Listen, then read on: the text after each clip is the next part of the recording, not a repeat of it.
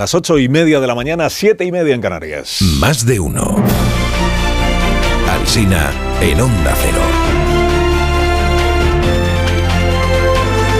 Dirección de sonido, Fran Montes. Producción, María Jesús Moreno, Marisol Parada y Alicia Eras.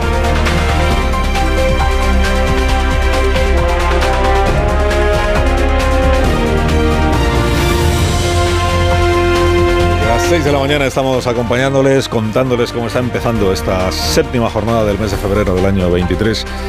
Aún no han llegado al terremoto de Turquía y Siria la mayoría de los enviados especiales de la prensa de nuestro país. Sí ha llegado ya al aeropuerto de Adana el enviado especial de la vanguardia, Jordi Joan Baños, primero que firma en papel una crónica esta mañana, me parece. Y escribe eh, Jordi, entiendo que apresurado, dice, Adana es la terminal del dolor, aquí desembocan parientes descompuestos llegados de toda Turquía, como Suleimán, que me dice, hemos perdido tres primos, uno de ellos con dos bebés, se les cayó el edificio encima. Desde Adana firma también Albert Naya en El Confidencial, que cuenta que hay vecinos, primera imagen que él ha visto al llegar, vecinos reunidos a los pies de un edificio de 16 pisos que se ha venido abajo y que comentan entre ellos que no han visto salir a nadie de esa montaña de escombros. Hoy reflexiona Cuartango en el ABC. Dice, por muy religioso que uno sea, es imposible entender una tragedia como esta. El mal en el mundo es incomprensible. Solo cabe escribir de lo que ha ocurrido con un grito de rebeldía, de incomprensión y de hastío por el horror. Otros asuntos muy nuestros. Los trenes que no habrían cabido en los túneles. Cuenta el mundo que gobierno y Renfe sabían desde 2021 que no cabían. Documento de la Agencia Estatal de Seguridad Ferroviaria de septiembre del 21 identificaba, identificaba ya con creces el, el problema. Atención al lenguaje técnico administrativo que se utiliza en el informe. Dice, el informe admite la imposibilidad de dar cumplimiento al proceso de compatibilidad del tren con el área de uso. Así es como se dice que no entra, no entra en el túnel. El comercio ha contado que Francia eh, cometió el mismo error y que fabricó, fabricó, no es que los diseñara, fabricó 2.000 trenes demasiado anchos. Y hay esperanza, no somos aquí los únicos torpes, ¿no? En Francia también pasó. Leo este título en el comercio sobre el asunto de los trenes de aquí. Dice, el diseño inicial incumplía los márgenes, el segundo tenía forma de toblerone. Por su interés, por su interés y por la perplejidad que produce, procedo a leer la crónica, dice. Con los datos que le pasaron al fabricante, este se encontró con que le estaban pidiendo que hiciera un tren para una red ferroviaria ideal que no es la que existe. La primera tentación fue resolverlo impidiendo que los trenes circularan solo en los tramos con túneles más pequeños. Pero claro, se llegó a la conclusión de que era poco operativo. El tren solo pudiera circular hasta llegar al túnel y luego ya no. La otra alternativa fue recortarle al tren medio metro por cada lado y en la parte superior, dejando así una forma de toblerone. Un, tren como achatado. Bueno, al final no se han fabricado y vete tú a saber cuándo llegan. Sobre el solo sí es sí.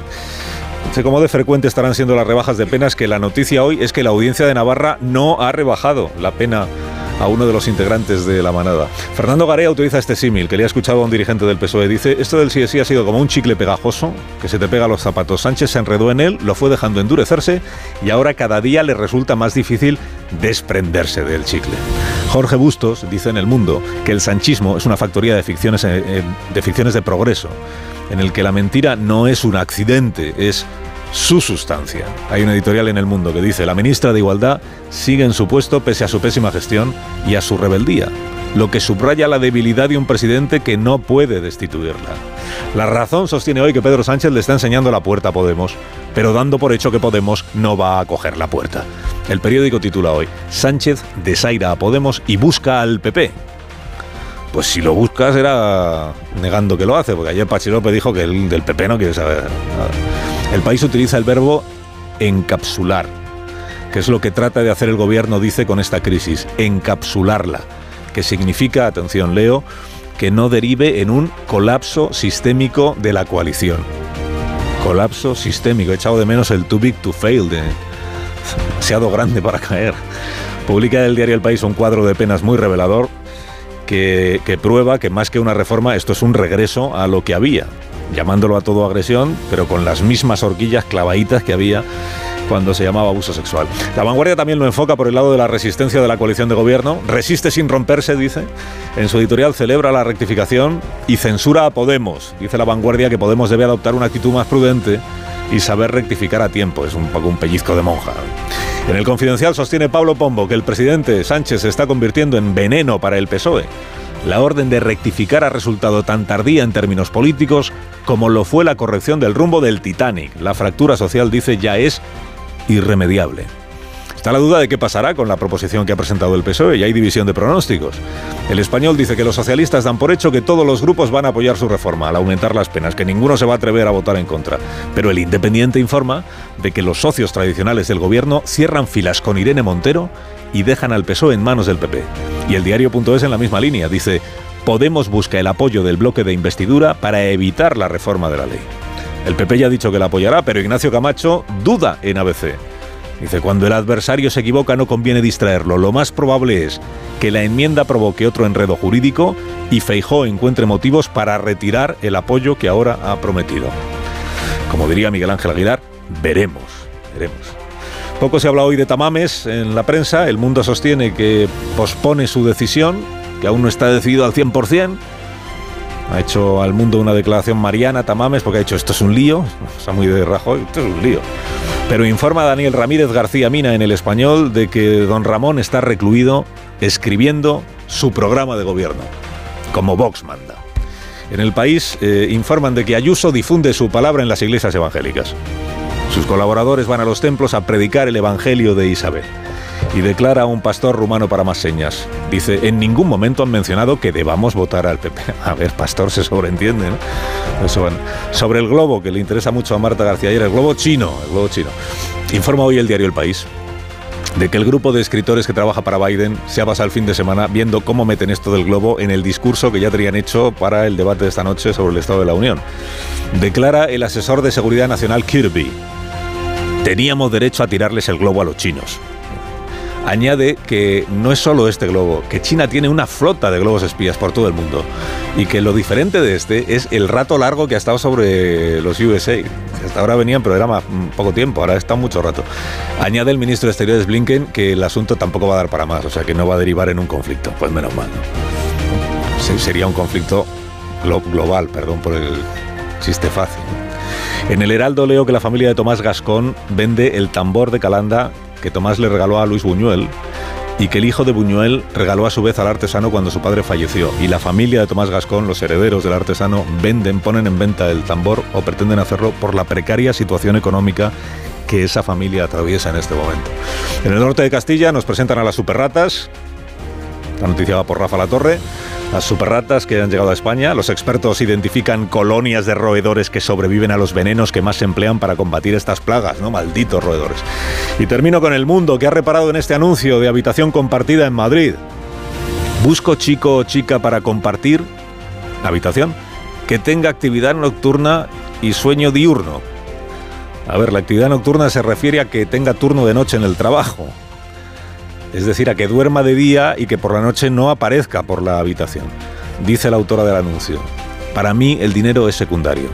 Lo primero es la intimidad y evitar ruidos y olores nocturnos. No hay más preguntas, señoría.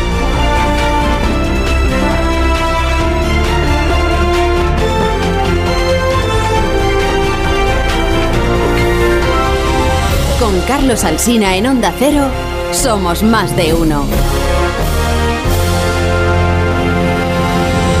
Amamos las patatas en este programa, además de amar el periodismo y la radio. Amamos a nuestros oyentes y amamos las patatas siempre que sean de patatas hijolusa. A ver esa foto, decir patata. ¡Hijolusa! Es que decir patata es decir hijolusa. Valde Picones, la huerta de Doña Rogelia, la granja de José Luis, patatas premium o patatas baby pat para microondas. Todas ellas de gran calidad. Patatas hijolusa. El reto de comer bien cada día.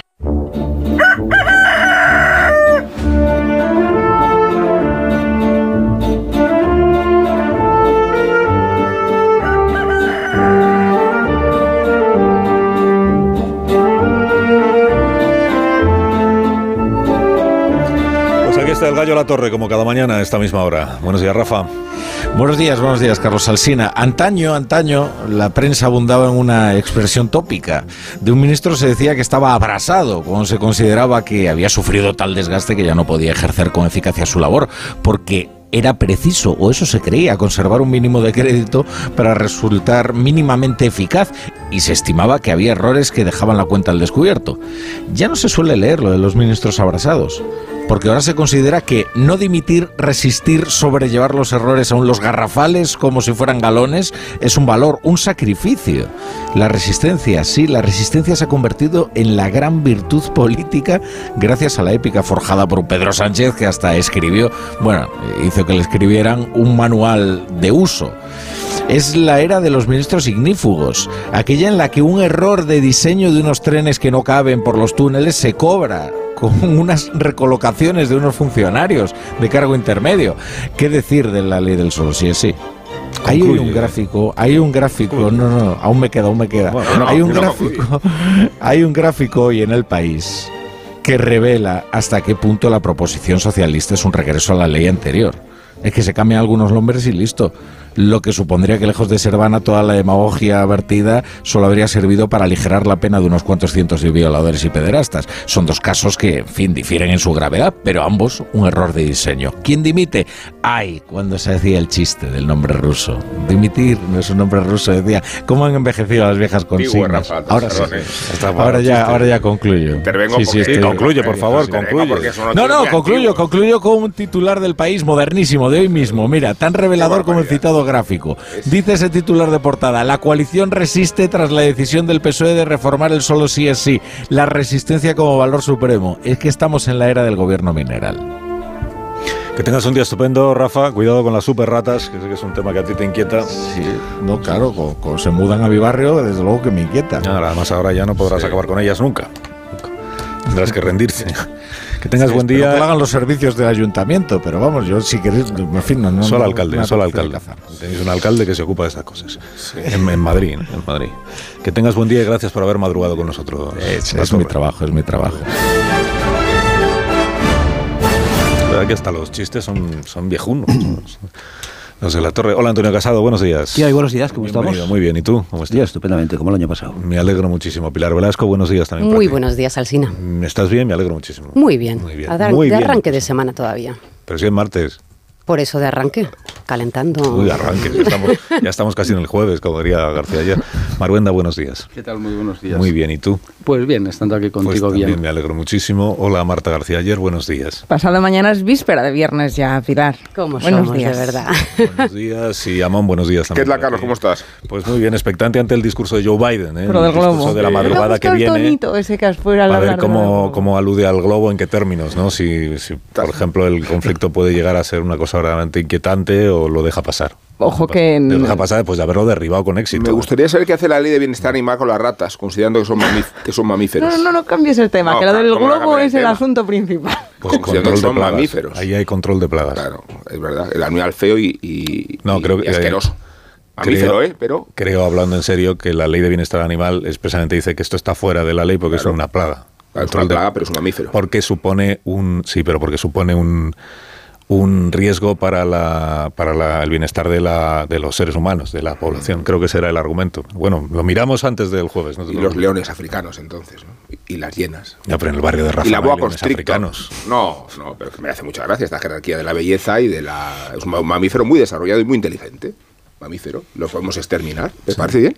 Soy muy partidario concluye, de Rubén, concluye. No, no, sí, yo sé lo que estoy diciendo. Y vosotros también me estáis entendiendo. Este, pues no te alobes, que no hemos empezado. No, Alobarse es el verbo adecuado, hablando de animales. No nos claro si estás a favor de que, de que se deje en paz a las ratas o, a favor de que no se deje en paz a ningún a favor animal. En contra de Estoy muy en contra de la discriminación de categorías animales para hacer leyes de bienestar. Y yo que quería contarle a Carlos que en el Financial Times hay un artículo muy interesante sobre el globo chino que dicen que puede suponerle problemas internos a Xi Jinping, cuestionamiento de su liderazgo, que es un temazo, ¿no me crees? Porque tampoco se puede experimentar con ratas de laboratorio. Cuestionamiento de su liderazgo. Esas se protegen. pues están cuestionando a ver si sabe o no sabe qué pasa con los globos. Son dos tertulias paralelas. La verdad es que se le ve. es, como, es como hacer zapping sin cambiar. sí, pero voy a dejar que intervinieran en la tertulia los que vienen solo un día a la semana. la paradoja de la, de rata de laboratorio. ¿Se puede experimentar o no con mamíferos de laboratorio? No, no se puede. sí, claro que se puede. de la calle sí. La que se puede exterminar. La rata del laboratorio es sagrada.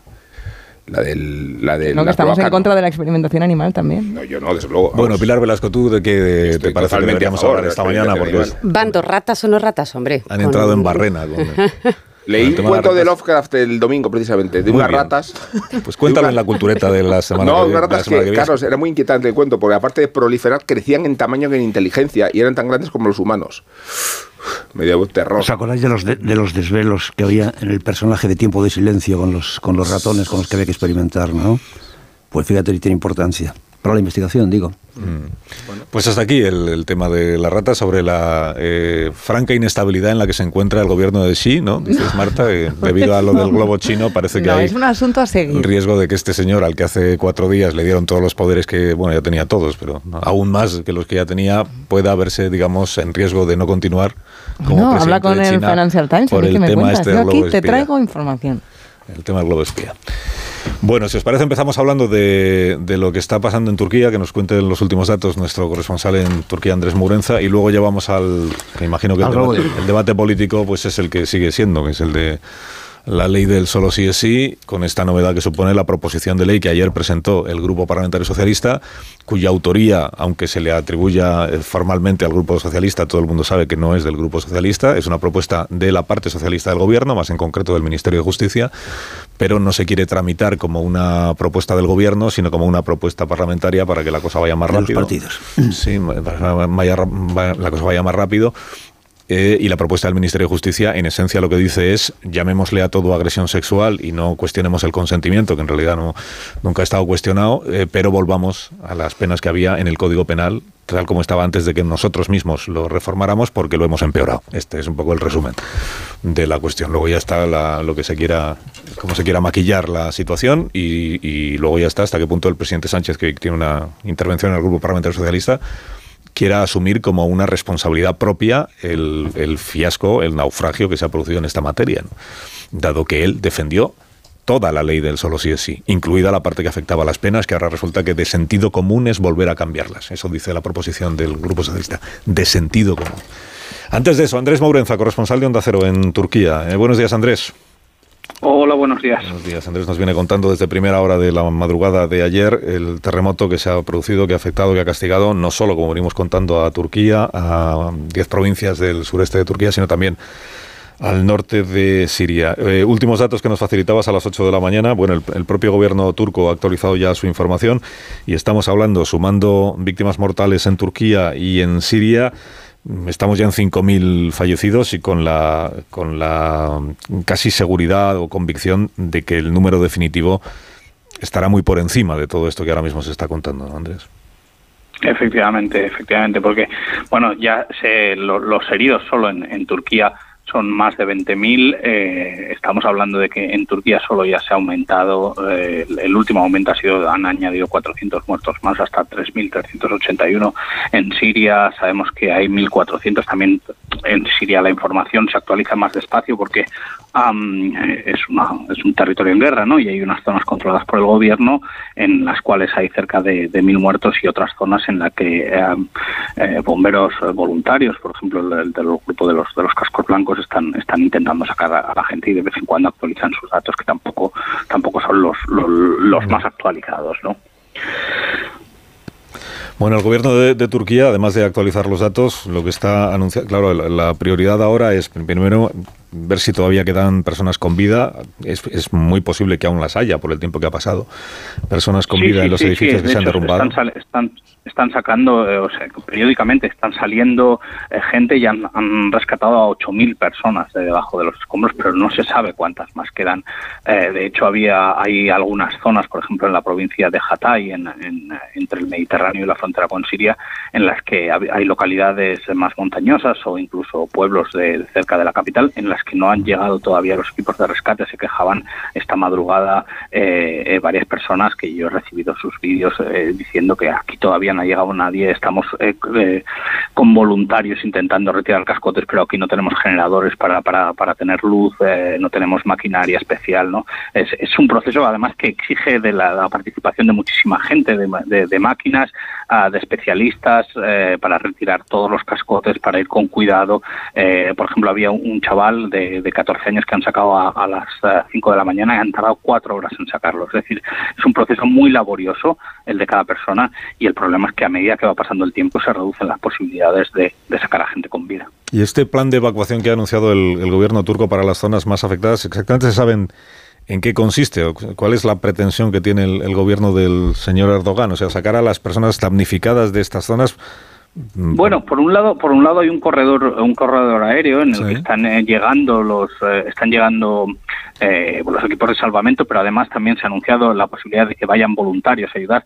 Pero también es cierto que como estos aviones vuelven vacíos, porque llevan ayuda, llevan equipos de salvamento, se ha ofrecido la posibilidad de que familias puedan tomarlos y ser evacuados a zonas a salvo en, en, en, en el resto de Turquía. De hecho, hay muchísimas personas que están abriendo sus casas para recibir a gente, ¿eh? que porque estamos hablando de, ahora mismo hablaba el, el, ministro de, de, Medio Ambiente y Urbanismo, que 13,5 millones de personas se han visto afectadas directamente por el terremoto. hay un montón de gente que ha perdido sus casas y que no las va a recuperar eh, en, los próximos, en los próximos meses, ¿no? que eso se tendrá que reconstruir. Eh, se habla de 6.000 edificios mm, que se han venido abajo, que se han desplomado. Se han desplomado en la mayoría de los casos con todos sus habitantes dentro. Con las infraestructuras que también contabas esta mañana, claro, se han resultado dañadas las infraestructuras eléctricas, el, suministro de gas, y que todo eso está complicando la vida de los damnificados, sobre todo los que se han quedado sin casa, y también el trabajo de los equipos de rescate que tienen una situación bastante precaria para intentar llevar adelante su labor, ¿no? Sí, sí, incluso hay un aeropuerto, el, mismo de Hatay, la provincia que mencionaba antes, que la pista está inutilizable por porque la falla de, del este de Anatolia pasa por debajo y, y en toda esa zona donde pasa por debajo se han abierto pistas, carreteras, el, el propio puerto de Iskenderun, que es uno de los más grandes de la zona, eh, vamos, ves los, los, las imágenes de los contenedores, de estos inmensos containers ¿no? que, que, llevan los barcos, que están desparramados como si fuesen simples cajas de cartón y además se ha producido un incendio ahí, pues porque por las caídas, etcétera, algún producto inflamable que hubiese dentro eh, eh, ha deflagrado y está habiendo un incendio que muy, muy poderoso que están intentando em, están intentando sofocar desde el mar los, los guardacostas. Andrés Morenza, eh, gracias como siempre por la información y a lo largo de la jornada te seguimos te seguimos escuchando y leyendo también, Andrés. Gracias, un abrazo. Aquí estaremos. Un abrazo. Bueno, desde, España ya hemos contado también que han partido los, como ocurre siempre en estas situaciones, los especialistas que en nuestro país eh, más saben sobre rescates de personas atrapadas después de situaciones como esta, de atención urgente. Hablo de la Unidad Militar de Emergencias, el Ejército. Hablo de los bomberos especializados en el rescate de personas, de la unidad especializada que depende de la Comunidad de Madrid, y, y bomberos que desde toda España están partiendo, creo que de Zaragoza sale también esta mañana o ha salido ya una, un equipo de bomberos que llegará a Turquía en las próximas horas. Esto en Turquía. En Siria, como también nos contaba Mourenza, la situación es aún peor, porque en Siria, además del daño que ha ocasionado el terremoto, está el daño que sigue ocasionando la guerra y está el hecho de que el país, según la zona en la que se encuentra, la autoridad la tiene el, el presidente al-Assad o la autoridad la tienen los llamados rebeldes. Eh, y la coordinación entre unos y otros tampoco es la más eh, la ideal para una situación de emergencia como esta. ¿Algún comentario queréis hacer sobre lo que se está lo que lo que está pasando en Turquía y en Siria si es que cabe algún comentario, digo, sobre Yo creo que sí se puede hacer un comentario sobre por qué las consecuencias de un terremoto de esta naturaleza, nunca mejor dicho lo de la naturaleza y ahí siento mucho corregir a Cuartango y sus expectativas metafísicas mm. sobre si Dios o no tienen algo que ver en esto. Digo, la naturaleza y la repercusión tienen que ver con la precariedad de las construcciones estos terremotos en los países más civilizados provocan resultados mucho menos elocuentes. Y esa es la demostración de estructuras precarias que responden de un país civilizado muchas cosas y no tanto en otras. Por eso ha tenido tanta gravedad. Y luego hay que añadir a eso otro aspecto que es enormemente trágico, y es cómo sacude un terremoto a un país en guerra. Me refiero al caso de Siria.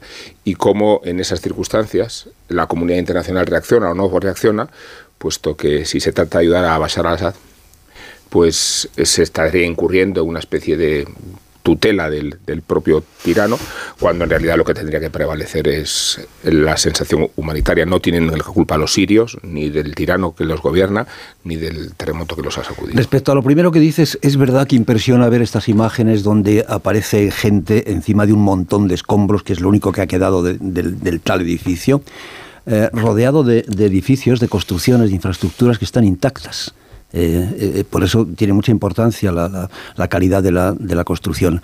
Y en cuanto a lo otro, pues hombre, yo creo que la, cooperación humanitaria debería estar por encima, por encima de eso. No sé si va a estar.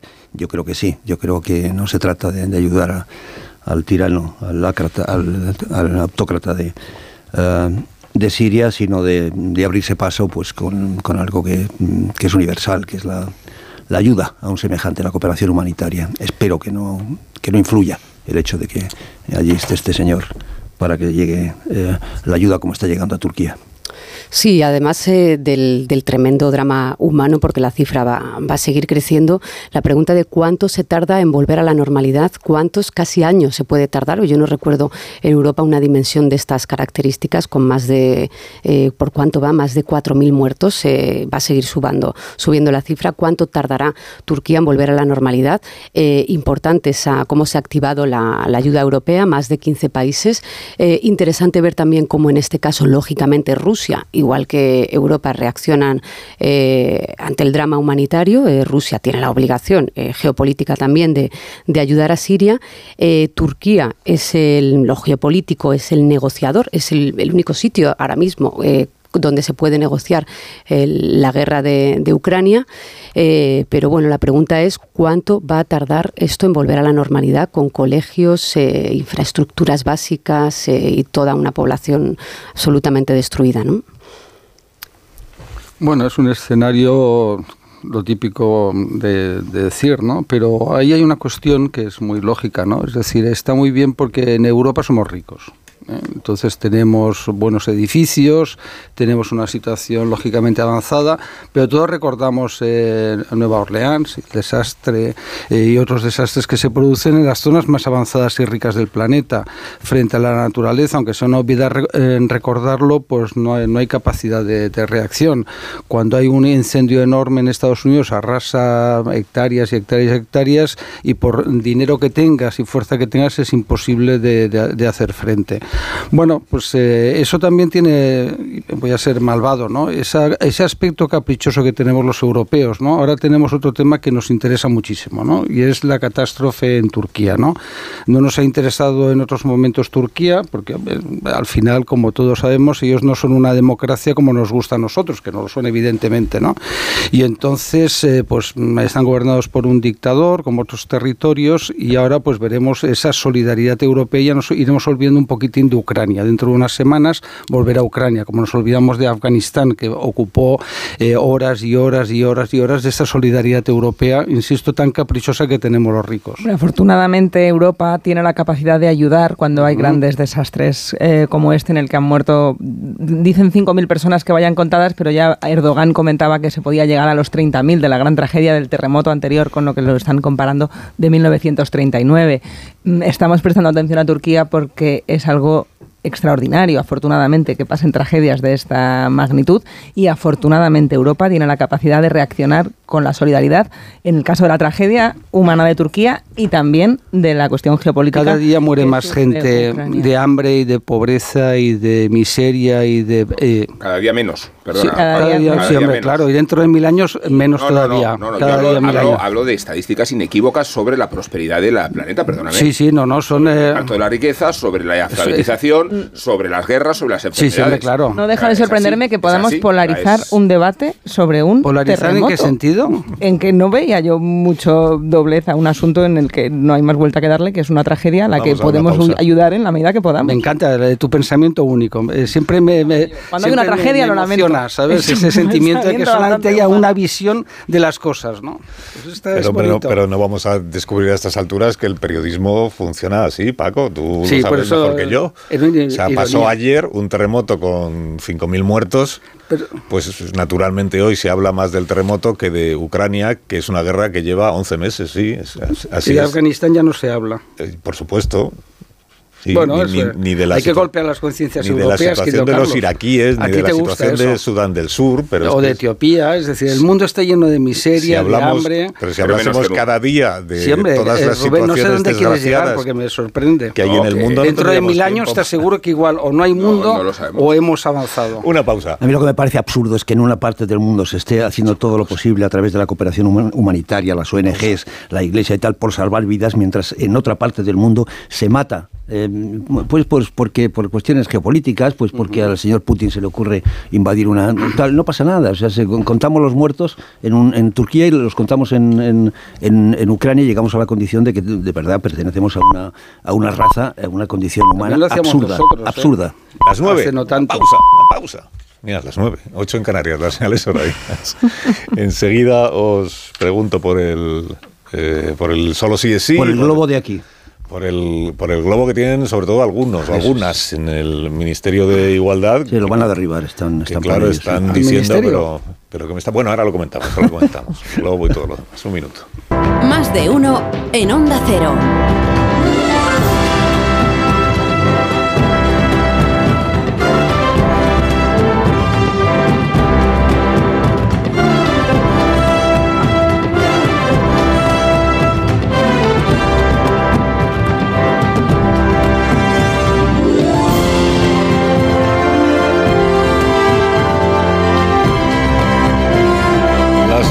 Cinco minutos, una hora menos en las Islas Canarias, eh, por despachar esta parte, digamos, un, poco de marketing político cuanto antes. El presidente del gobierno anoche estuvo en, en, los Renoir, en el cine, fue al cine y se, se sabe porque él mismo lo publicó luego en Twitter, naturalmente, porque nada se hace por, todo se hace para que luego se vea que se ha hecho. Lo mismo jugar al baloncesto con discapacitados, que subirte a la bicicleta eléctrica, que hacer running por eh, la isla de La Palma. Eh, petanca, ajedrez, petanca, que no se me petanca, el ajedrez, en fin todo forma parte de la vida pública del presidente, al que, no le queda tiempo para tener vida privada, me da la impresión. Bueno, eh, dijo el presidente en Twitter, después publicando además unas fotos que alguien le ha hecho, porque siempre va con él alguien que inmortaliza estos momentos, ¿no? O sea, fue al cine con fotógrafo, es una manera como otra cualquiera de ir al cine. Pues puedes ir al cine con tu novio, con tu novia, con tu padre, con o con tu fotógrafo. Y él eh, fue con el fotógrafo y luego publicó un tuit que dice, eh, es, un poco crítica cinematográfica, es que estamos en la semana de los premios Goya, no sé si se va viendo ya todo el contexto. Dice el presidente, hoy he tenido la oportunidad de ver Asbestas de Rodrigo Sorogoyen, la gente normal diría, he ido al cine y he visto la de Sorogoyen. Hoy he tenido la oportunidad de ver Asbestas. Una historia de una intensidad impresionante que te atrapa con su atmósfera asfixiante y el trabajo espectacular de sus actores. Qué buen cine se hace en España. Nos vemos en los Goya, dice Sánchez, entiendo que es que va a ir, pues porque estará invitado. Qué buen cine se hace en, España, bueno, qué buena, buenas películas y otras pues no tan buenas, hay de todo. Presidente, como las leyes. Como, bueno, vamos al, entonces al tema del... Qué poco natural el tuit. ¿Te parece? Me queda impactado. Bueno, el, presidente... Lo voy a fichar como crítico de cine. El presidente tiene... Es igual de pedante que lo habitual. Qué poco respetuoso sois. No es verdad, es que soy, Te dirá que... no y luego cuando dejes de ser presidente te pedirá que le vuelvas a hacer la oferta. bueno, el presidente tiene esta mañana una comparecencia y Consejo de Ministros, esto lo hemos contado también, va a ser muy, bueno, muy interesante. Seguro que luego en las reuniones del Consejo de Ministros no se dicen las cosas que se dicen en los medios de comunicación unas contra otras, sobre lo que cada una representa respecto del solo si es sí, la, el regreso al sistema penal de la manada, estas cosas que está diciendo ahora Podemos. Supongo que se lo dirán hoy a la cara a la ministra de Justicia en la reunión del Consejo de Ministros, o no. Digo, el presidente luego tiene una comparecencia en su, con su grupo parlamentario, el público cautivo, pues será muy aplaudido, da igual lo que diga. Diga que se endurezcan las penas, que se rebajen las penas, que no haya penas, se le aplaude igual. Esto por un lado. Luego, el grupo parlamentario socialista y ahora os pediré criterio u opinión sobre la proposición que presentó ayer, eh, debe de estar tan orgulloso de su proposición de ley que nadie quiere aparecer en este programa para defenderla. ignoro por qué. O sea, esta es una situación verdaderamente difícil de entender. El Grupo Socialista presenta ayer una proposición de la que está muy orgulloso, que cree que es eh, urgente, necesaria, conveniente. La presentó ayer Pachi López, acompañado de la diputada y secretaria de Igualdad del PSOE, Andrea Fernández. Eh, pero ni desde el Grupo Socialista ni desde el Partido Socialista nadie ha querido eh, comparecer aquí esta mañana para defender su proposición de ley. Parece que el argumento es que Presidencia dice que de esto solo habla la ministra de, de Justicia. Naturalmente, en el medio de comunicación que decide Presidencia del Gobierno, que lo siento por vosotros, pero no ha sido este. ¿No? No ha sido este. Pero bueno, la proposición está presentada. Ahora la duda es qué grupos eh, respaldan la proposición. De momento solo hay uno que ha dicho que le parece bien el endurecimiento de, bueno, el endurecimiento, volver a las penas que había antes de la reforma del solo sí. El único grupo que ha dicho que está a favor es el, el Partido Popular. Eh, Pachi López ayer dijo que, que él con el Partido Popular no tiene nada que negociar. Porque como el Partido Popular está en contra de la ley del solo sí, pues aunque esto se refiere únicamente al Código Penal, a la parte penal de la ley, que él con el PP no negocia, el PP haga lo que quiera. Él con quien va a negociar es con todos los demás, empezando, entiendo, por Podemos, que es quien está diciendo que el PSOE quiere, eh, cediendo a la presión de las derechas, volver al sistema penal de la manada, que este es el último eslogan estribillo que ha salido de la factoría Pablo Iglesias y que están entonando ya, pues lo mismo. Yone Belarra, que eh, PAM, la Secretaría de Estado, que la Ministra de Igualdad, que que Victoria Rosell, supongo. Bueno, vuestras, opini vuestras opiniones sobre eh, esta cuestión. Eh, ¿Por dónde queréis ir? ¿Por, por si resiste o no resiste el gobierno de coalición o por lo que dice la proposición de ley? Pero lo que ¿por qué no va a resistir? Yo siempre me pregunto por qué nos planteamos que no vaya a resistir. Es decir, eh, hombre, puede, no soy el oráculo de Delfos. Porque aún le presumimos una cierta dignidad a algunas ministras. No, como para... pero ¿cómo me, vamos a ver, es que si, si al final esto es una coalición donde efectivamente es una posición de igualdad, aunque el socio mayoritario tenga un porcentaje más alto, y donde el presidente del gobierno, le guste o no le guste, tiene que tragarse a PAM, a Irene Montero, a Ione Belarra, etcétera, etcétera, ¿no? Y está claro que si él pudiera, pues lógicamente los echaría afuera. Eh, es verdad que ha conseguido el gobierno, y sobre todo todo su aparato mediático, que es muy potente y propagandístico, que son eficaces, han conseguido que un acto colectivo del gobierno se convierta en un problema del el Ministerio de Igualdad. Cuando eso fue aprobado en Consejo de Ministros, lo hemos dicho muchas veces, y por tanto no es solo una norma de, ellos. Es verdad que también Irene Montero y los suyos han sido, y Pablo Iglesias, que es el que manda, han sido muy poco hábiles porque han convertido en un tema de ellos, ¿no? además mintiendo con el tema del consentimiento y con esos radicalismos. Eh, ¿Por qué van a seguir? Pues porque les viene muy bien, es decir, necesitan eh, todo el aparato, no, no, solo el sueldo, porque el de Irene Montero y Ione Belarra pues lo seguiría pagando el partido, no hay problema, sino sobre todo lo que es la proyección mediática que te da ser ministro, ser secretario de Estado y tener toda esa infraestructura que es eh, más que, que, notable. Y luego pues saldrá la norma, pues acabará saliendo con el apoyo del Partido Popular. Ahí sí que a mí me llama la atención la ingratitud permanente de Pachi López. ¿no? Pachi López es alguien, gracias al Partido Popular, porque el Partido Popular, eh, con estas chorradas que hace el PP, que estos son tontos, no muy tontos, ¿no? Le regalaron la, el Endacaritza gratis total. Y al final, pues Pachi López, que es una persona pues eh, ingrata, con el Orza y todo ese grupo, pues eh, al Partido Popular no han dejado de atacarle por ese favor enorme que le hizo a Pachi López. A mí me parece la, los, los 13 folios de la proposición de ley me parece que están bastante bien hechos, ¿no? Eh, se ve que ahora hay, hay técnicos por detrás haciendo la, la, el texto de, la ley, naturalmente del Ministerio de, Justicia, no del de Igualdad, donde mandaba la ideología. Aquí parece que está mandando más la, técnica. Eh, conclusión, hay una rectificación clarísima, pero nunca eh, le viene también el dicho de acierta cuando, cuando rectifica. Yo creo que la rectificación es, eh, es positiva. Eh, va en la buena en la buena dirección, pero lo que sí me llama la atención y lo que eh, sí me da la idea del, del, de lo que está pasando es el hecho de que el riesgo de que se rompa la, coalición, Paco, el riesgo de que se ponga, de, de que se rompa la coalición, le produce a, a Sánchez, yo creo que ha llegado a esa conclusión, menos coste que haber dejado la ley como estaba ha llegado a esa conclusión, lo cual nos da una idea de verdad del agujero tan tremendo que en términos electorales eh, se había producido en la causa en la causa electoral de, los de los socialistas. Eh, a mí me parece que, claro, estamos en campaña electoral, eh, todo el tema se puede reducir eh, diciendo que no es solamente un debate nominalista sobre el consentimiento, no, no es el consentimiento, son los votos son los votos. Han descubierto que el agujero era muy importante y algo había que hacer, incluso corriendo el riesgo de que se pueda romper la, la, coalición. Bueno, sí, hay una parte de debate nominalista, creo yo, en torno al, nombrecito del, del consentimiento, que parece un tótem al que hay que, al que, hay que adorar, a la palabra. Me, llamó la atención una definición que hacía Genevieve Fraisse ayer en, en, El País. Dice, el consentimiento parece una palabra simple, una noción transparente, una bella abstracción de la voluntad humana sin embargo, es oscura y espesa como la sombra y la carne de todo individuo singular. Toma ya.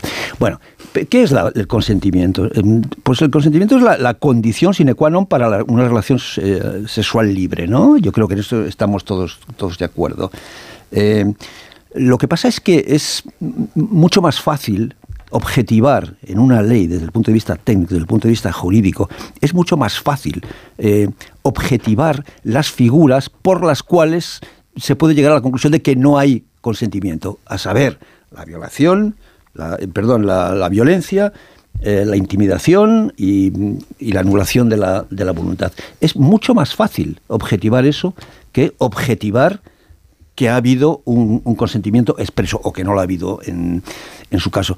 Y en, y en, eso estamos. A mí me parece que la, que la proposición mejora eso, sube los, los tipos, sube los, eh, perdón, sube las, las, las penas, define mucho mejor la diversidad de conductas y, insisto, rectifica, pero acierta y recupera de algunas maneras, que la discusión que teníamos el otro día, recupera muchos votos de su propia clientela que se le, que, estaban pues eh, dudando, que no, que no entendían lo que estaba pasando con este asunto, pero yo creo que ahora lo tienen bastante más claro.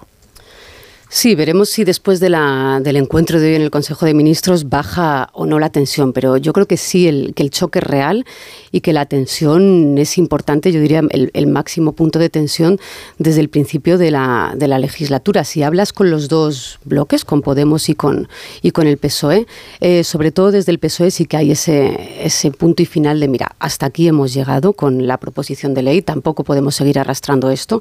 Y digo que el choque es, es nuclear porque porque mientras el PSOE defiende la proposición de, ley, el Podemos lo ha llegado a llamar, lo llega a llamar el Código Penal de la manada y que arrincona y arrastra el consentimiento. Es decir, no es un matiz sobre lo que se está poniendo la discusión, es, es que es una, discrepancia absoluta sobre, sobre cómo reformarlo. Si preguntas al PSOE, no va a retirar esta proposición de ley, la intención es que se registre hoy. Y si preguntas a Podemos, la intención es ganar tiempo en estas dos, tres semanas para que el, para que el PSOE retire esta proposición de ley e incluya lo que entienden que es eh, ese escoramiento del, consentimiento. Eh, es cierto que la ministra de Justicia debería haber mínimo explicado o haber convocado en una explicación en el Congreso de los Diputados que para hay una alarma social, hay una rectificación evidente y no conocemos todavía las razones. Las conocemos porque nos hemos tomado la molestia de leer esos 13 folios frente a la otra proposición de ley. Pero lo importante, más allá de los choques políticos, es esa proposición de ley. ¿Es más o menos positiva?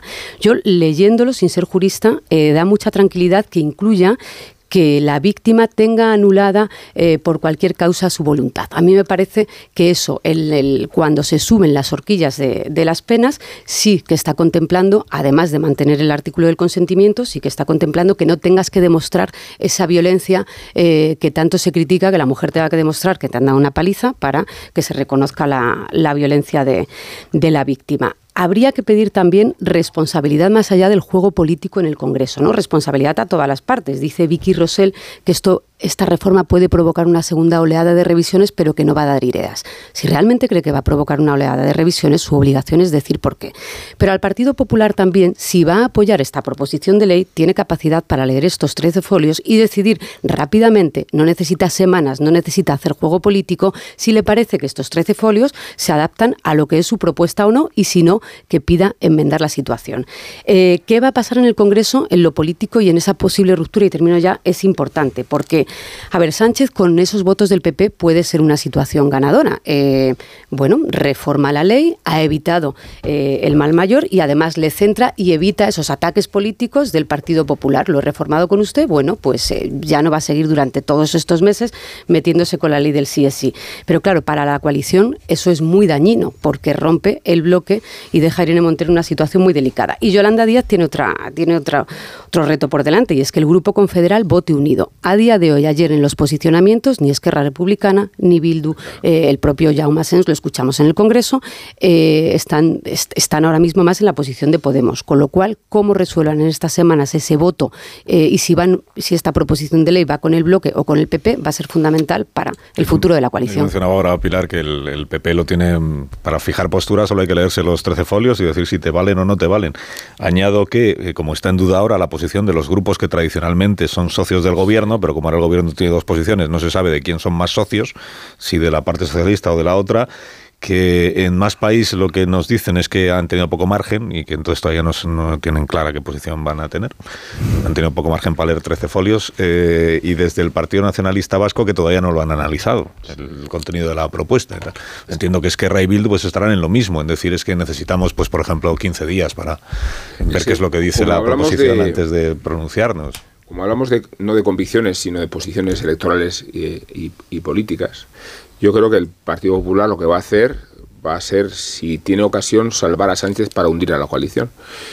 No va a ser una cuestión de convencimiento si se adhiere o no a la reforma que ha planteado el Partido Socialista, sino si en el momento de votar lo que más le conviene a su interés estratégico es salir en ayuda de Sánchez fingidamente porque no quiere salvar a Sánchez, lo que quiere es retratar hasta qué punto la coalición ha colisionado con un asunto como este. Y creo que en las otras partes les va a suceder lo mismo. ¿Qué nos interesa más? dar la idea de una coalición más o menos unida, con discrepancias en algunas cuestiones, o entregarnos a la impresión de que la coalición se ha reventado con una iniciativa política muy relevante. Esta es de las grandes. Sánchez lleva tres años habiendo salvado todos los matchballs, incluido aquel de la reforma laboral, con la huida y ayuda inestimable del diputado Casero, se cumple un año, por cierto.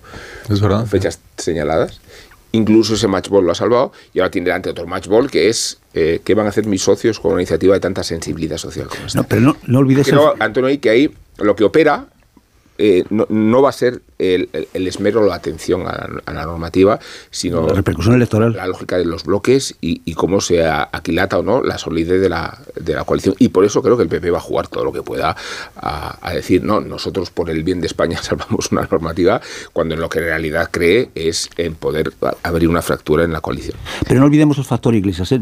es muy rápido, porque escuchándole, tanto en la base como en las discusiones estas que tiene con, con Margallo y con, con Calvo, me da la impresión de que está haciendo todo lo posible porque se rompa eso. ¿eh? Me da la impresión de que está tratando de diferenciarse, de volver a sacar la cabeza como, como, pues, como, líder y como, y como partido, como Podemos, incluso al margen de al margen de, eh, de Sánchez y por encima de, de Yolanda. Me da la impresión ¿eh? de que está diferenciándose y no me extrañaría que estuviera trabajando para que de verdad se rompiera. volviendo a la reforma, a la propuesta de reforma que hace ahora el PSOE, decías antes, Antonio, que, que te parece que va en la buena dirección. Yo ahora ya no lo sé. De verdad que no lo sé, porque dentro del gobierno se están esmerando las dos partes por desacreditarse la una a la otra. Entonces están haciendo un esfuerzo por, la, por desinformar a la opinión pública y a los periodistas, perdona, que es muy difícil saber de lo que hablan. Es una pena que no haya venido la ministra de Justicia a explicar aquí y le pudieras hacer preguntas, pero estoy viendo que entre sus declaraciones...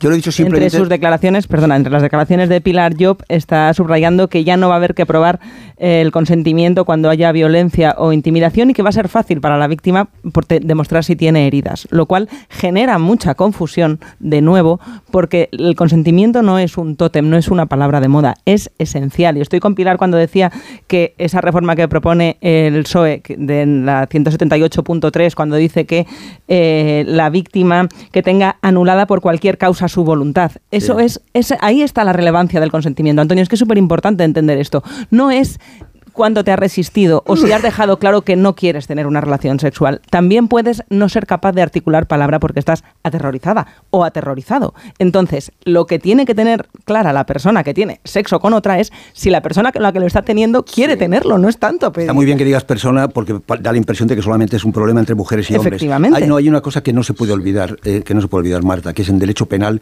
el principio de contradicción. No basta con que una mujer diga no hubo sí, sí o no los expresé de, de aquella manera. No, no no. Un juez querrá escuchar a las Pero dos vamos a ver. Antonio, parece, dicho así, que el problema está en que los hombres van a estar desvalidos frente a la No, hombre, justicia no, y que Dios, todo el mundo ¿cómo va a ir a denunciar falsamente. No. Cuando lo que se da en el mundo real es exactamente lo contrario, que el 80% de las violaciones no se denuncian, porque la víctima sabe que no tiene pruebas, que no lo puede Eso es. demostrar. Alguien ha abusado de ella y sabe que va a ser su palabra contra la del agresor y normalmente, tradicionalmente, la quien se ha cuestionado siempre es a la mujer. Entonces estaría bien que las ¿Cómo lo pones en hipótesis una ley? Volviendo que a. es, es muy difícil el consentimiento, claro, es muy difícil, pero es el cambio de mentalidad que están intentando muchos países y que lamentablemente en este se ha hecho de una manera tan chapucera. Yo he visto que en la proposición de ley que quedan no muy cambia. claras las, las tipificaciones de las conductas, están bastante claras y se reduce mucho el margen de maniobra que puede tener un juez a la hora de interpretar. Juridificar a la hora de el aplicar. consentimiento es complicado, Está mucho mejor que como necesario. estaba antes.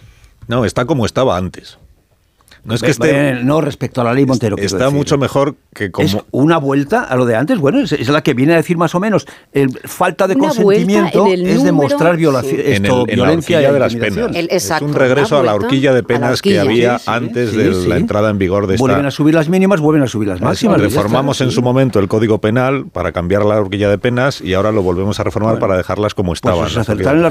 Bueno, a mí esto de despachar esto con un bueno me parece que es un poco frívolo desde el punto de vista del análisis, porque hasta ahora yo no he escuchado a nadie del gobierno eh, asumir humildemente que hicieron un eh, nefasto trabajo No, penal. lo vas a escuchar en tiempo electoral. ¿Y por qué no lo voy a escuchar? Yo quiero escuchárselo al presidente del gobierno. Que me, a alguien. quiero que me explique que la alarma social que él ahora va a salir a decir que la ha sofocado eh, de una manera rapidísima, lo ha arreglado, la alarma social la ha provocado él. Claro, como presidente dio un órgano Con colegiado. una reforma del Código Penal que ahora, un año y medio después, resulta que a la ministra de Justicia le parece de sentido común deshacerla, no solo por de la horquilla de las penas, porque voy a leeros un par de párrafos de la proposición ayer del Grupo Socialista que no tiene que ver con el consentimiento o con la o con las eh, penas eh, de que estamos motivación. Tiene que ver con los menores de edad. Claro, sí. Con los menores de edad. Dice la la de proposición del. Grupo Socialista que hay que reformar la ley que está en vigor, que es la suya, la del propio Grupo Socialista con Podemos, para asegurar una más adecuada protección a los menores de edad. Para asegurar esa protección hay que recuperar las penas con las que se castigaban los delitos agravados contra la libertad sexual a menores de 16 años antes de que entrara en vigor esta ley que es una manera de reconocer que con la entrada en vigor de esta ley se ha rebajado la protección a los menores que son víctimas de delitos sexuales, que no es poco reconocimiento viniendo de un, de un gobierno. Pero es que también dice que una disposición que se añadió en la ley orgánica de la ley del solo sí es sí ha generado un problema de coordinación de artículos que ha permitido, ha hecho posible que se impongan a los menores de edad, en algunos casos, penas más graves que a los mayores de edad lo cual desde el punto de vista penal es un poco difícil de justificar. No solo que un menor de edad tenga una pena más grave que un mayor de edad por el mismo comportamiento, sino que hasta hoy nadie se hubiera dado cuenta de que esto es lo que aparece en la ley del solo sí es sí. Entonces tú dices, bueno, pero ya lo han arreglado.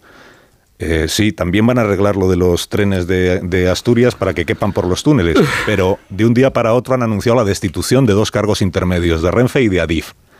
En esta otra materia no, no nos consta ninguno que hayan ni relevado a nadie, ni destituido a nadie, ni que nadie haya asumido en primera persona la responsabilidad de esta historia tan difícil de explicar. A Nadie, nadie. Dicen, no es que como era Juan Carlos Campo, que ya está de magistrado del Tribunal Constitucional, no lo Lo explican, pero la asume rectificación está indirectamente, clarísima. claro, lo asume el pero gobierno reconociendo que que tiene una que rectificación rectificar, sin claro. asunción de responsabilidad alguna. Eso es, ¿no? Sin decir No, eso es. Eso, eso- eso en ningún país. Es que esto es un poco difícil de explicar. Pero tú mira el resto de Europa. ¿Cómo se reacciona en O sea, Francia? es que lo que no vale es hablar de la alarma social como si fuera el terremoto de Turquía. O sea, hay una alarma social porque se ha producido un fenómeno meteorológico imprevisto e incontrolado y nos hemos encontrado con unas rebajas de penas, oiga, que no tiene nada que ver con eso. Sí, pero la el alarma social sí- que usted ahora reconoce tiene una causa concreta, que es la reforma del Código Penal. No hablo de toda la ley del solo sí es sí. Hablo del aspecto concreto de esta ley, que es una reforma del Código Penal.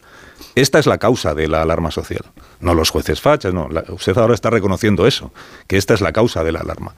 Pero es usted la causa entonces. Y eso por lo menos, hombre, dígalo abiertamente, ¿no? Dígalo abiertamente y no rehuya las entrevistas y ese tipo de cosas. Tácitamente lo está Decía Tácitamente y hemos escuchado a, a, ministras, no, hemos escuchado a ministras como la de Hacienda, María Jesús Montero, muy desde el principio.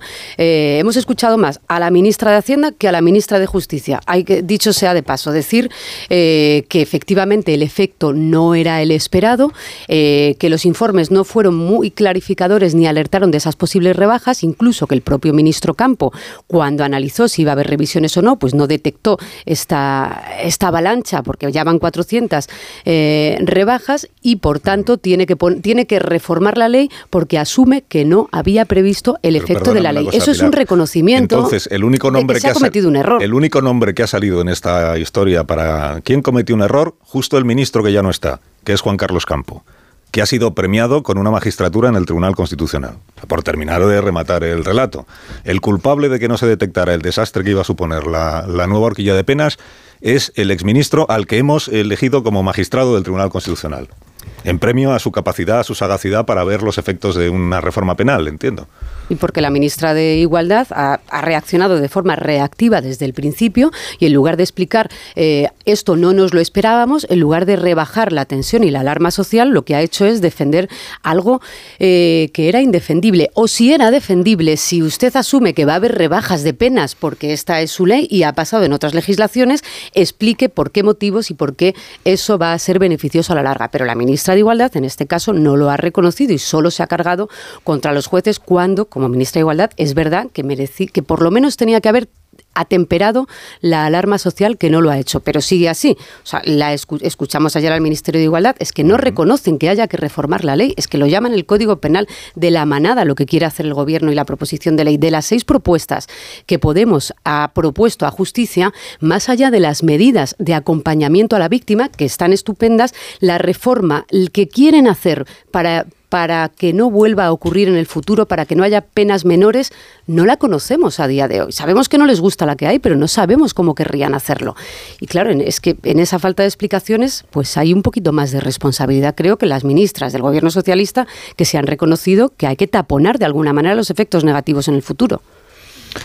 Sí, lo que no han reconocido es su propia responsabilidad. No, no, ni la van a reconocer, ni la van a reconocer de esa manera. Porque la ministra Montero, no me quiero equivocar, pero creo que era portavoz del gobierno cuando se aprobó el proyecto de ley de la, del solo sí es sí. Es que se han pasado tres meses, tres meses, ¿eh? diciéndonos que había mucha disparidad entre los tribunales. Mucha disparidad. Ahora Podemos lo llama esto que hay una minoría de jueces y son los mismos tribunales los que en unos casos rebajan la pena y en otros no. Son los mismos jueces. No es que haya 200 que rebajan siempre y el resto que, que, no rebajan nunca. Son los mismos tribunales. Se han pasado tres meses diciéndonos que era un problema de que los jueces no estaban interpretando bien, que había que dar tiempo a que la ley se asentara. Sí, sí, esto hasta, hasta hace cuatro días. Que es que aquí hablamos con la ministra Pilar Alegría, portavoz de la Ejecutiva del PSOE, la semana anterior a la pasada, hace 15 días y sobre este, yo le pregunté sobre este asunto del solo sí es sí, cuando todavía no, no había empezado toda esta historia de, la reforma, y seguía insistiendo en que había que esperar a que el Tribunal Supremo unificara doctrina. Y ahora nos están contando que ya en noviembre, cuando el Supremo dijo lo de la Arandina, ya la ministra de Justicia vio que ya no había otra que reformar la ley. Pero entonces esta tomadura de pelo a la que hemos asistido durante Hay los últimos miles de testimonios del, del, gobierno, del ¿en presidente del gobierno, de los ministros de la parte socialista, ensalzando la ley, diciendo que esta es una ley maravillosa, pero lo que no podemos esperar, y menos en, Antonio, en el tiempo Pachi López la semana es pasada. que se autofustigue, es que no, no va a ocurrir. Pachi López la semana pasada dijo, Sí, es pues una ley magnífica que ha generado alarma sí, social. sí, ¿Me puede usted explicar cómo una ley magnífica puede generar alarma social? Porque si la genera ley- alarma social no es magnífica. Claro. Porque pues eso es lo que ha pasado por, con no rectificar antes de tiempo, que la ley que de manera transversal y general es más positiva, mucho más de lo que teníamos entonces, porque contempla a la víctima desde, desde la prevención hasta cuando ya es víctima y hay que acompañarla para que se independice del agresor, la ley es muy buena en ese sentido. Pero todo eso- Y pone el consentimiento que antes estaba desaparecido, que teníamos una, una ley... desaparecido tampoco. Eh, desaparecido en lo que es el espíritu de la ley y en ese artículo expreso sobre el que la mujer no se vea tan forzada en un procedimiento judicial a demostrar que ha sido maltratada. Pero si, la, ley reforma tiene muchas cosas el buenas. PSOE lo que está demostrando es que se podía hacer eso, de poner el consentimiento, si se quiere decir en esos términos, de poner el consentimiento en el centro de la legislación, sin introducir una modificación del Código Penal que cambia la horquilla de penas a peor. Esto es lo que ahora está diciendo el PSOE. Podemos mantener lo del consentimiento, pero volvamos a la horquilla de penas que teníamos cuando había abuso sexual porque era mejor que la que hemos hecho nueva. Este es el resumen. Pero no lo llaman rectificación, lo llaman evitar ¿no? ajustes técnicos. Ajustes técnicos para evitar a futuro los efectos indeseados que se han producido con la aplicación de la ley. Vamos a ver, si es a futuro, entonces no eran tan imprevistos los efectos, porque a futuro no dependen de ninguna revisión de pena, ni del criterio de ningún tribunal, dependen de los delitos que se cometan de ahora en adelante, que ya se juzgan conforme a la ley que está en vigor, como ha ocurrido siempre. No hay que andar con la transitoriedad, porque hay un momento de, que no sabemos si aplicar la ley anterior a la nueva. No, no, con lo que sea a partir de hoy se aplica la ley que está en vigor. Y esa es la ley que nos están diciendo que trae consigo penas inferiores en algunos casos a las que había. Si me parece muy bien que todo esto lo asuman, pero además de asumirlo de una manera explícita, no con eufemismos de ajustes técnicos, además de asumirlo, cuénteme quién asume en primera persona la responsabilidad de lo que ha pasado, que a día de hoy es nadie, porque la alarma social ha venido de pronto y nos hemos encontrado con esta situación. No, no ha venido de pronto. Empezó en a primero de noviembre. Estamos a mediados de febrero y aún no sabemos si este mes sale adelante o no la reforma de la ley en cuestión. Eh, Paco, decías, te voy a hacer una pausa. Ah, Luego ya habláis vosotros. No, no, te iba a decir de que al final también es consecuencia de la impericia, ¿no? Porque todos los que están hablando, ninguno es experto en derecho penal. Mira, aquí pasa lo mismo que como en medicina, ¿no? Tú le preguntas a un médico qué opine y el médico te opinará, pero te diga, vaya usted al especialista, ¿no? Entonces, claro, ¿qué ocurre? Que mucha de la gente que... los pocos que son juristas, que son poquitos, porque Pachi López no es jurista, ninguna del equipo es de Irene Montero es jurista, Vicky Rosell es juez, pero juez no te da un conocimiento universal del derecho y a veces ni siquiera del penal, etcétera, etcétera, pues han hecho un texto que fuera de aquí provocaría una dimisión como mínimo o varias dimisiones, ¿no? Eh, ponías muy bien el ejemplo de, los trenes, que es una cosa impresionante, ¿no? Esto lo lleva a hacer el, Partido Popular y tendríamos manifestaciones en Moncloa pidiendo echar al presidente de, turno, ¿no? Y esa es la realidad, vamos, es decir, que eh, sean capaces de diseñar un tren que no entre es una cosa, eh, yo he sido consejero de esa empresa, me parece increíble, ¿no? Es una cosa insólita, ¿no? Y el tema de la ley de solo sí es sí, pues no, no va a pasar nada, ¿por qué? Mira, ahora hace un, un momento Pablo Iglesias Iglesias sacaba un tuit criticando a los medios de comunicación en su línea, ¿sabes? Criticando a los medios, a Tres Media, a La Razón, al Mundo, a ABC, etcétera, etcétera, ¿no? Porque ellos nunca reconocen ningún error. Es la soberbia de que ni siquiera ha conseguido ser profesor titular de universidad, ¿no? Que se considera más listo que nadie, ¿no? Y eso que estudió Derecho y se considera jurista, ¿no? No ha publicado nada de Derecho, ¿no? Entonces es una situación donde es insólito que un país tan importante como España parezca que hasta ahora este era un país de machistas que se violaba de forma masiva y los gobiernos anteriores no habían hecho nada, ¿no? Y ahora llegan estos eh, inanes, ¿no? Y son los que deciden que sí que ahora se está haciendo Sí, en esto yo hago miedo las declaraciones de Barbón, el presidente del Principado de Asturias, que con esto de los trenes dijo el otro día, creo que lo repitió ayer, eh, con este asunto del Ministerio de Transportes, claro, porque había hecho un diseño que era muy perjudicial. El Ministerio de Transportes ha perdido credibilidad y la única manera que tiene de recuperar el crédito es que haya destituciones inmediatas. Y en efecto, la ministra de Transportes ha entregado dos cabezas ayer mismo. Sí, menores. ¿Y en lo otro? Es que aparte del otro no hay problema de credibilidad y no hace falta que nadie haga una pausa, Antonio, que es, es que me provocáis yo que queréis que haga. Ahora mismo continuamos. Más de uno. Onda Cero. Carlos Alsina. 18 minutos y serán las 10 de la mañana, una hora menos en las Islas Canarias. Estamos aquí en Tertulia hoy con Antonio Casado, Pilar Velasco, Paco Maruenda, Marta García Ayer y Amón Rubén, que están analizando para ustedes algunas de las cuestiones principales que tenemos eh, esta mañana. Que me habéis dicho nada de qué va a hacer entonces el Partido Popular. Sí, me habéis dicho que va a hacer el Partido Popular en lo de en lo de la ley del solo sí es sí. Si nada cambia, pues apoyarán la proposición del, del, PSOE. Pero ¿qué hará el PP en la moción de censura de Tamames? Que sé que es un asunto que no os tomáis en serio. como, tú, como, tú, lo del globo. pero, tiene, tiene, novedades muy, muy interesantes. Por ejemplo, que ahora resulta que hay informaciones siempre diversas sobre esta cuestión. Que según el mundo, eh, Tamames le ha dicho a Juan Malamed que todavía no tiene decidido Sí, al 100%, si se presenta o no se presenta la moción de censura, porque se ha dado cuenta de que esto es un lío, esta es la declaración, esto es un lío. Entonces que tiene que hablar con Abascal a ver... Pero según eh, Dani el Nuevo en el, en el, en el español, Daniel Ramírez García Mina, Lo que, está, lo que ocurre es que eh, Tamames tiene pendiente una conversación con Abascal, pero no para decidir si se presenta o no la moción de censura, que esto ya lo tiene decidido que sí, sino porque está Tamames recluido eh, escribiendo su programa de gobierno, porque tiene que presentar un programa El fin de semana está a la escribiendo, Cámara. lo está haciendo el borrador ya. sí, y luego sí. tiene que cotejarlo con Santiago Abascal para ver, si- no vaya a ser que el programa que presenta Ramón Tamames vaya justo en contra de todo lo que tiene prometido Vox. Por eso decía antes, Carlos, que, que por ejemplo, igual dice papeles para todos en el programa de gobierno, cosas así. Sí, pues pues decía que sí, igual, sí. que igual Tamames le organiza una moción de censura a Bascal y tiene que huir a Santiago Bascal del hemiciclo porque lo que expone Tamames contradice todo su programa electoral. Decías que va a hacer el Partido Popular, lo ha puesto muy fácil, eh, esta astracanada. Desde el momento en que se percibe como una frivolidad y una ocurrencia, solo faltaba que el Partido Popular se adhiera. Pues el Partido Popular o dice que no o se abstiene. Y creo que esto segundo va a suceder, que es el punto de equilibrio perfecto entre no estar con Vox y no estar con Sánchez a la vez. Eh, es una iniciativa muy fácil para el Partido Popular. No quiero pensar que la va a suscribir. ¿eh? No quiero pensar que llegado el momento dice, no, pues mira, eh, eh, en estas condiciones... convence. eh, Pero igual no la suscribe Vox. Espérate a ver qué presenta Tamames, claro. A ver quién. por, por eso digo que el peligro es que Tamames se... Ah, yo creo que se van a desmarcar todos, ¿no? Este es, bueno, una ocurrencia, una provocación antipolítica, un escándalo, lo, lo que queráis, ¿no? Pero lo que está claro es que va a tener una vida muy corta, muy corta.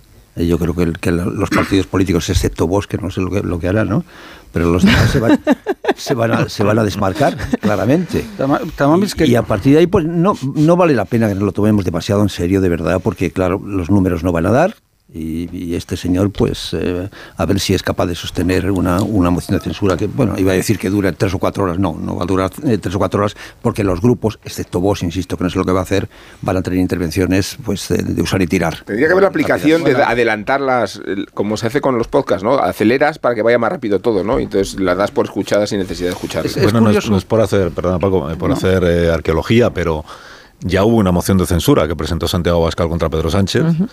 El candidato en aquella ocasión era el propio Santiago Abascal Sí. y fue aquel pleno parlamentario en el que Pablo Casado, eh, todavía Sí. entonces líder del PP, hizo una intervención mm, tan dura eh, contra Santiago Abascal No somos como ustedes. que de allí viene la, la en- enemistad o el enfrentamiento que duró mucho tiempo entre la dirección de entonces del PP Sí. y, el, y el partido Vox, que le fue reprochada por otras personas del PP que decían no podemos decir estas cosas de este partido al que igual necesitamos para gobernar, por ejemplo, en Castilla y León, o que te digo yo.